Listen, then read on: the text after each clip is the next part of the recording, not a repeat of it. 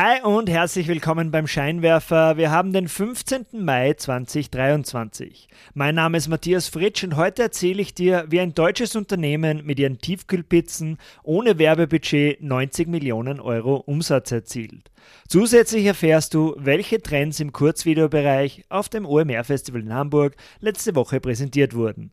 Wenn du den Scheinwerfer unterstützen möchtest, melde dich gerne auf www.derscheinwerfer.com zu meinem wöchentlichen kostenlosen E-Mail-Newsletter an www.derscheinwerfer.com. Legen wir los, auf geht's!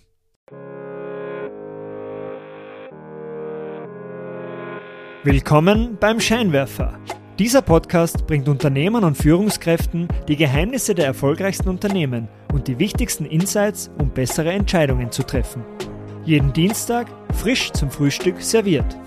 Um keine Ausgabe vom Scheinwerfer zu verpassen, melde dich gleich jetzt zum E-Mail-Newsletter an auf www.derscheinwerfer.com. Das ist www.derscheinwerfer.com.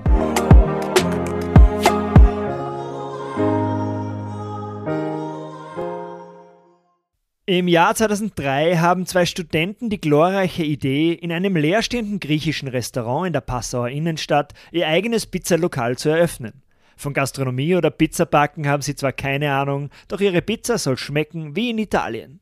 Nach einer ausgedehnten Italienreise und ein paar Originalrezepten aus Neapel im Gepäck kaufen sie sich den ersten Pizzaholzofen der Stadt und feilen lange an der perfekten Teigzusammensetzung. Padu, das bedeutet die Pizza an der Uni, wird sofort zum Erfolg. Sie expandieren in drei weitere Läden und einen eigenen Lieferservice. Pizzen aus den übrig gebliebenen Teigstücken friert sich der Gründer Christoph Schramm immer wieder ein, um sie dann daheim wieder aufzubacken. Und dann schmecken sie immer noch hervorragend. Das bringt Schramm auf eine Idee. 2014 will er die erste Tiefkühlpizza in Restaurantqualität auf den Markt bringen. Doch der Markt für Tiefkühlpizzen wird von zwei Platzhirschen beherrscht. Einerseits Dr. Oetker mit den Marken Restaurante und die Ofenfrische und zweitens auch Wagner, das ist eine Firma aus dem Nestlé-Konzern. Üblicherweise kann ihnen auch kein neuer Herausforderer signifikante Marktanteile abknüpfen. Doch um jetzt Geld für seine Produktion aufzustellen, verkauft Schramm zwei seiner Pizzerien und nimmt sich Kredite bei Freunden und Familie. Damit die Pizza Gustavo Gusto, wie er sie dann nennt, gegen die großen Konzerne eine Chance hat, müssen sie kreativ werden, um aus der Masse herauszustechen. Wie haben sie das jetzt gemacht? Erstens, Size Matters. Bei Gustavo Gusto gibt es die Pizza nicht nur in Restaurantqualität, sondern auch nur in der entsprechenden Größe von 30 cm Durchmesser. Das ist weitaus größer als eine typische Tiefkühlpizza. Für die Supermärkte ist das eine ziemliche Herausforderung. Eine typische Supermarktkühltruhe ist auf acht Reihen mit drei Säulen handelsüblicher Tiefkühlpizza ausgelegt. Gustavo Gustos können aufgrund der Übergröße nur in zwei Säulen gestapelt werden. Dahinter bleibt ein Freiraum, in den die Pizzen seitlich hingestellt werden müssen. Was wiederum bedeutet, dass der Deckel mit dem Firmenlogo bei diesen Pizzen wiederum nicht sichtbar ist. Doch die Übergröße, die muss bleiben. Da sind sie sich bei Gustavo Gusto sicher. Zweitens, sie verwenden nur die hochwertigsten Zutaten. Damit eine Gustavo Gusto auch wie in Italien schmeckt, greifen Schramm und sein Team im Gegensatz zur Konkurrenz auf keine Abkürzungen bei den Zutaten zurück. Es gibt nur echten Mozzarella statt Industriekäse. Jeder Teig wird schonend per Hand ausgebreitet, darf ausreichend ruhen und wird im Steinofen und nicht durch Heißluft gebacken. Es gibt auch nur edle Rindersalami statt der üblichen Schweinesalami. Drittens, wie machen Sie jetzt Werbung ohne ein großes Budget? Der Marketingchef Michael Götz muss die Konsumenten ohne ein großes Budget für Gustavo Gusto begeistern. Daher wird der Pizzakarton zur wichtigsten Werbefläche, sozusagen die Visitenkarte des Unternehmens. Bei der Konkurrenz dominieren bunte Kartons mit vollflächigen Pizzafotos, also bleibt der Karton bei Gustavo Gusto weiß. Ein kleines Pizzabild auf dem Karton lässt auch Freiraum für die kreativen Texte, mit denen sie die Produktqualitäten herausstreichen. Dort stehen zum Beispiel Texte wie wir nehmen nur Mozzarella, alles andere ist Käse. Oder eine echte Steinoffenbarung. Oder die Salami ist vom Rind, der Geschmack vom Feinsten. Und die Strategie, die geht ihnen auf. Gustavo Gusto befreit die Tiefkühlpizza vom Junkfood-Image. Jeder dritte Kunde von ihnen soll in den zehn Jahren zuvor keine Tiefkühlpizza mehr gekauft haben.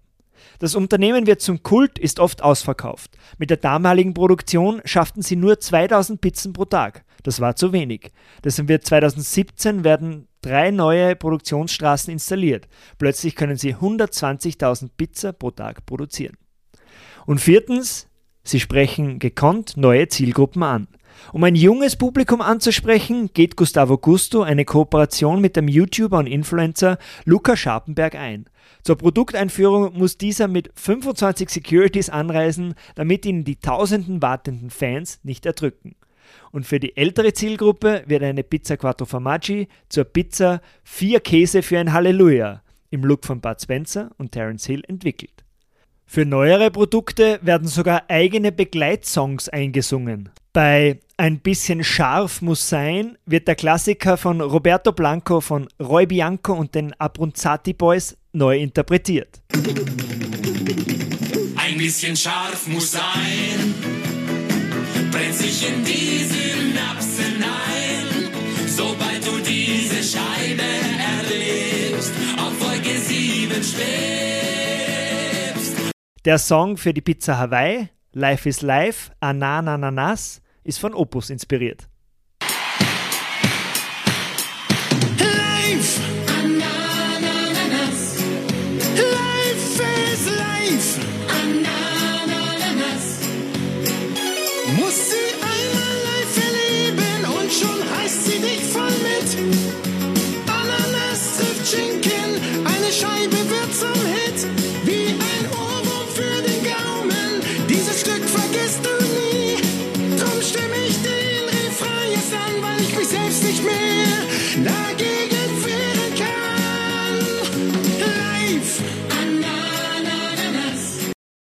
Mit diesen kreativen Taktiken hat Gustavo Gusto in kurzer Zeit 8% des deutschen Tiefkühlpizzamarkts erobert.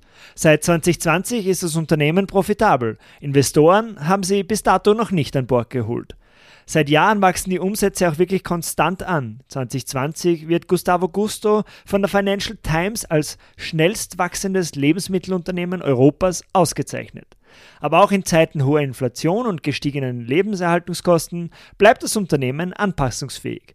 Für den kleineren Geldbeutel wird die Pizza extra luftig mit nur 24,5 cm Durchmesser eingeführt. Der OMR-Gründer Philipp Westermeier und sein Chefredakteur Roland Eisenbrand haben letzte Woche auf dem OMR-Festival in Hamburg ihre alljährliche Keynote zum State of the German Internet gehalten. Ich habe dir den Link mit dem Video zur Keynote in den Shownotes verlinkt. In dieser Präsentation haben sie unter anderem drei kreative Erfolgsstrategien vorgestellt, mit denen Unternehmen mit Kurzvideos große Reichweiten im Internet erzielt haben. Die Taktik Nummer 1: Unhinged Entertainment Content. Der TikTok-Manager Blake Chandley hat es in einem Interview auf den Punkt gebracht. TikTok ist eine Entertainment-Plattform, not a social network. Postings von Freunden und Bekannten haben in den sozialen Medien kaum Relevanz mehr. Die Leute wollen lieber unterhalten werden. Die Sprachlern-App Duolingo hat sich das Ganze zunutze gemacht. Rund um ihre Maskottchenfigur, das ist eine grüne Eule, hat das Unternehmen ein Riesenpublikum aufgebaut, das die Reichweiten der Riesenaccounts von Netflix oder Red Bull in den Schatten stellt. Trotz viel weniger Followern erzielt ein Video von Duolingo auf TikTok im Durchschnitt fast eine halbe Million Likes, mehr als doppelt so viele als Netflix und zehnmal so viele als Red Bull. Dafür hat Duolingo auch keine Millionenbudgets in die Hand genommen. Stattdessen verwendet die Social Media Managerin Saria Parvez die Eulenfigur für Unhinged Entertainment Content. Unhinged, also ein englisches Wort, das bedeutet sowas wie verrückt, irre oder gestört. Der Content ist humorvoll, nutzt blitzschnell neue Trends und Insiderwitze und geht gern über die Grenzen des guten Geschmacks hinaus. Und das funktioniert. Weitere gute Beispiele für Unhinged Entertainment Content sind auch die Luxusautomarke Lotus Cars oder die Mineralwasserfirma Liquid Death. Über die habe ich in früheren Newslettern bereits geschrieben. Du kannst es gerne nachlesen, ich habe es in den Shownotes verlinkt. Die zweite Taktik ist die sogenannte Snippification. Im Durchschnitt schauen Nutzer auf TikTok ein Video für nur ca. 5,26 Sekunden. YouTuber, deren Videos üblicherweise viel länger dauern, nutzen daher für TikTok die Strategie der Snippification. Sie portionieren ihren längeren Content in kleinere Häppchen.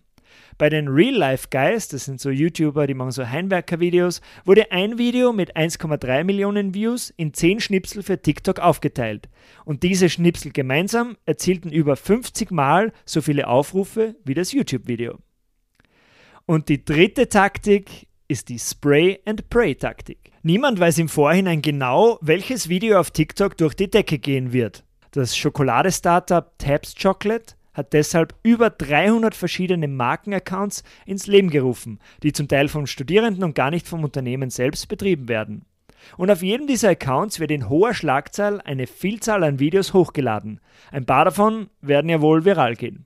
Es ist eine nicht ganz ungefährliche Strategie, aber für Tabs Chocolate scheint es zu funktionieren. Und dann habe ich noch eine ganz kurze Statistik für dich, die ist auch aus dieser OMR-Keynote zum State of the German Internet. Auf welcher App verbringen die deutschen User den Großteil ihrer Zeit? Interessanterweise verbringt ein Facebook-User in Deutschland jeden Monat immer noch rund 11 Stunden auf Facebook. Und das ist mehr als auf Instagram. Dort verbringen sie rund 8,5 Stunden.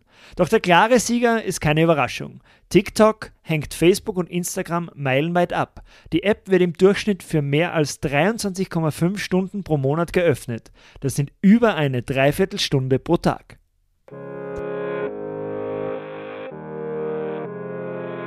Das war's auch schon wieder für heute vom Scheinwerfer. Vielen Dank fürs Zuhören. Wenn dir diese Ausgabe gefallen hat, leite sie doch gerne an deine Freunde und Freundinnen weiter. Um keine Ausgabe mehr zu verpassen, melde dich gleich jetzt auf www.derscheinwerfer.com zum Newsletter an. Das ist www.derscheinwerfer.com. Bis zum nächsten Mal. Ciao!